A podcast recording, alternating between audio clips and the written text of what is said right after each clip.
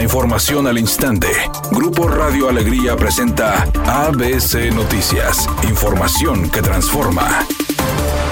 ¿Qué tal? Muy buenas tardes, esta es la información. Luis Enrique Orozco, ex vicefiscal de Nuevo León, decidió hacerse a un lado como gobernador interino para permitir la continuidad de Samuel García como jefe del Poder Ejecutivo. El anuncio fue hecho por el presidente del Congreso Estatal, el panista Mauro Guerra, luego de sostener una reunión con Orozco y con Arturo Salinas, quien regresó como presidente del Tribunal Superior de Justicia. Después fue el mismo Luis Enrique Orozco quien confirmó con sus propias palabras sus intenciones de deslindarse del cargo al reconocer el derecho de Samuel García a reasumir como gobernador constitucional.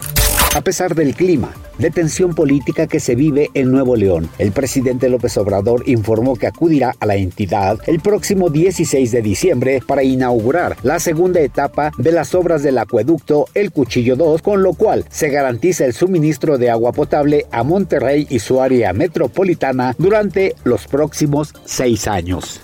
ABC Deportes informa, Shohei Otani habría recibido ofertas de más de 500 millones de dólares. El beisbolista japonés Shohei Otani habría recibido ofertas superiores a los 500 millones de dólares en varios equipos de grandes ligas para firmarlo como agente libre en el 2024. Los Dodgers de Los Ángeles serían uno de los equipos más adelantados para firmar con el Nippon, aunque los Cachorros de Chicago y Gigantes de San Francisco, además de los Yankees de Nueva York, también serían opción. Otani ha brillado en las últimas seis temporadas como cañonero y también como lanzador abridor con su anterior equipo, los Angelinos de Los Ángeles.